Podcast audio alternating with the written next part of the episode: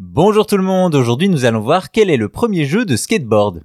Quand on associe jeux vidéo et skateboard, on pense tout de suite à la série des Tony Hawk, pourtant il y a eu des jeux de skate bien avant ça.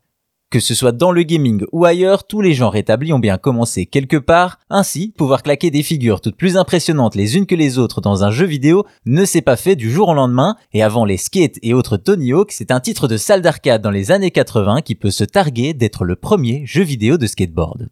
C'est en 1986 qu'Atari publie un nouveau titre en salle d'arcade, 720 degrés, un jeu de skate en vue isométrique. Le jeu vous place dans des skateparks où vous devez marquer des points dans un laps de temps précis. Attention cependant, à la fin du timer, vous serez poursuivi par des abeilles.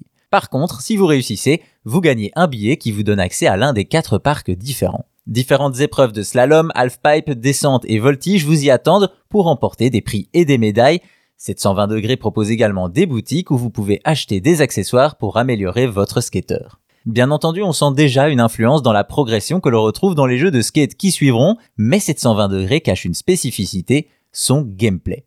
En effet, sur borne arcade, le titre n'utilise pas un joystick traditionnel qu'on oriente dans la direction voulue. Non, ce joystick particulier ne peut tourner que sur lui-même et ne peut pas passer par le centre. Vous devez ainsi, une fois en l'air, faire tourner le stick pour réaliser deux tours sur vous-même, en un mot, un 720, d'où le nom du jeu. Ainsi, par son originalité et son gameplay, 720 degrés a réussi à convaincre les joueurs de l'époque et à laisser de bons souvenirs, même si beaucoup de joueurs l'auront découvert lors de son portage sur NES, mais sans ses contrôles si atypiques. Quoi qu'il en soit, 720 degrés reste une création totalement unique qui a su allier pour la première fois skateboard et jeux vidéo, bien avant des licences comme Skate ou Tony Hawk. De votre côté, si vous aimez allier podcast et jeux vidéo, n'hésitez pas à vous abonner pour savoir plein de choses sur le gaming.